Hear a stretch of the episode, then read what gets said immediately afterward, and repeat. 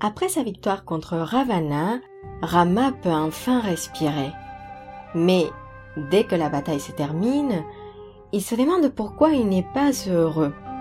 Après des mois de souffrance, d'attente et d'efforts pour retrouver Sita, il a retrouvé son épouse et il a mis fin au Rakshasa qui terrifiait les sages et les devas. Ses pensées sont interrompues par Hanuman qui revient avec un message d'amour de la part de Sita. Les yeux de Rama se remplissent de larmes et il soupire. Comment seront les retrouvailles entre Rama et Sita? C'est l'histoire que je vous raconte aujourd'hui. C'est parti.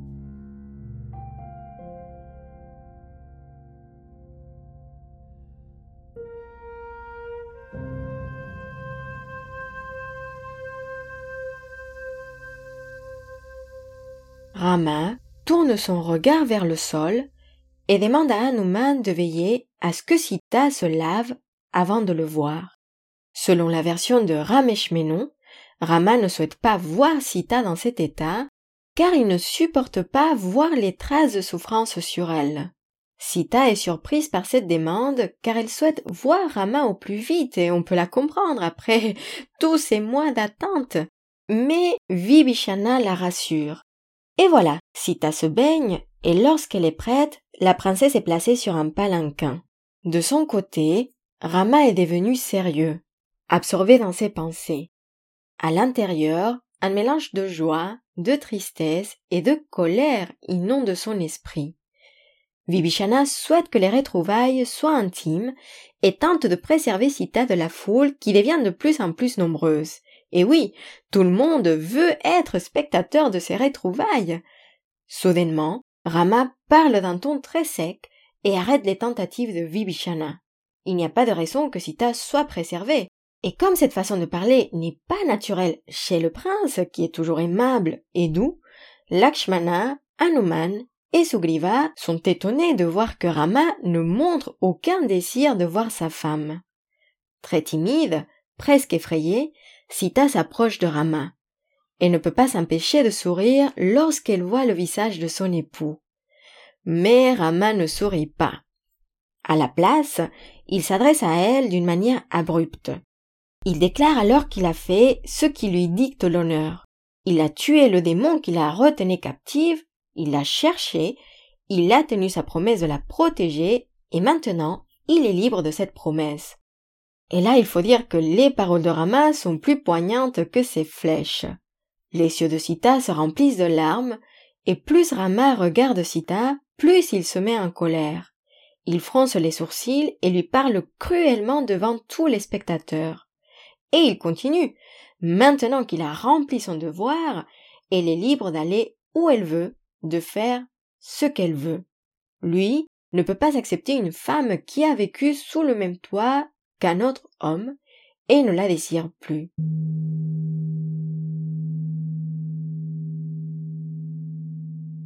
Et Sita ne peut pas croire à ses paroles, bah d'ailleurs nous non plus. Ce sont les premières qu'elle entend de sa bouche depuis ce temps de séparation. C'est comme si un éléphant avait écrasé tout son corps. Surtout, elle se sent humiliée. Au bout d'un moment, elle retrouve son courage et lui demande pourquoi il lui parle de cette façon. Comment peut-il avoir une telle image d'elle? S'il la connaissait vraiment, il ne serait pas capable de l'accuser ainsi. Elle jure qu'elle a été fidèle tout ce temps. Surtout, elle ne comprend pas ce changement de discours. Lorsqu'Hanuman est venu lui rendre visite, son message était différent. Si elle savait quelle serait sa réaction, elle se serait donné la mort il y a déjà longtemps. Sita accuse Rama d'agir comme un homme ordinaire, un homme qui ne considère pas qu'elle est fille de Janaka, fille de la terre même. Sa conduite a toujours été irréprochable, et lorsqu'elle s'est mariée avec lui, elle lui a donné sa parole. Rien que cela devrait suffire. Mais Rama ne répond pas. Alors, Sita se tourne vers Lakshmana qui se tenait là, stupéfait. Elle lui demande de préparer un grand feu. Et oui, Sita ne veut pas vivre sous ces fausses accusations et elle va prouver sa fidélité grâce au feu.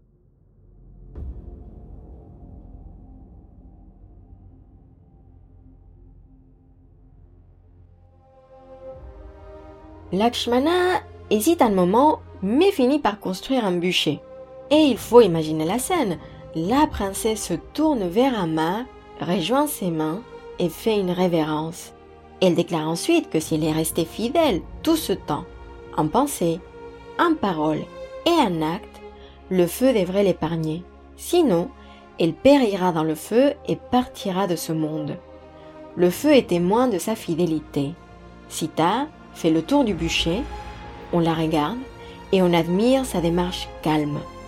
Finalement, elle ferme les cieux, elle respire profondément et rentre dans le bûcher sans hésiter. Cette scène tient en haleine tous les spectateurs. On n'attend pas très longtemps avant de voir le déva du feu, Agni, sortir du bûcher. Il porte Sita sur ses bras. La princesse est indemne et elle brille comme le soleil. Maintenant, elle porte des habits rouges et des bijoux et semble plus pure que jamais. Puis, Agni s'adresse à Rama. Sita est irréprochable. Elle a toujours été fidèle à lui. Elle a enduré la torture, la faim, la soif, la solitude, et jamais, pas un seul moment, ses pensées, ses paroles ou ses actes se sont tournés vers quelqu'un d'autre que Rama. Aucune critique n'est tolérable envers elle. Alors voilà, en fonction des versions, la réaction de Rama varie. Dans certaines versions, comme celle de Arshia ou de Linda Egenes et Kumida Reddy, Rama avoue qu'il était obligé de traiter Sita de cette manière afin de restaurer sa réputation devant le monde. Lui n'a jamais douté de sa fidélité. Dans d'autres versions, comme celle de Ramesh Menon ou Sanjay Patel, Rama est sincèrement désolé et demande pardon à Sita de l'avoir traité ainsi.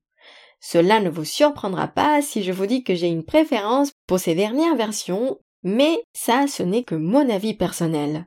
Sita et Rama se prennent dans leurs bras et tout le monde chante et crie de joie. Finalement, Andra apparaît et offre un vœu à Rama pour le remercier.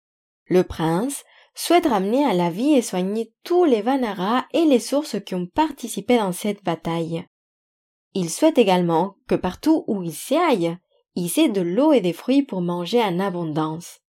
Vibhishana, le frère de Ravana, est nommé roi de Lanka et il propose à Rama de monter au bord du char de Ravana. Grâce à lui, il pourra rentrer à Ayodhya rapidement. Rama est reconnaissant envers ses alliés et invite Vibhishana, Sugriva et Hanuman à Ayodhya pour qu'ils soient témoins de son couronnement.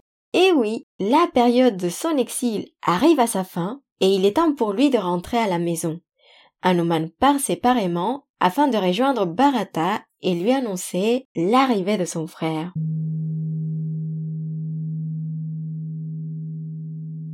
Et c'est comme ça que tous nos personnages se préparent pour repartir à Ayodhya et nous les retrouverons dans le prochain épisode. Mais avant de vous quitter, je voulais partager avec vous ce que je retiens de cette histoire. On parlera plus en détail de l'attitude de Rama envers Sita et de sa dernière décision.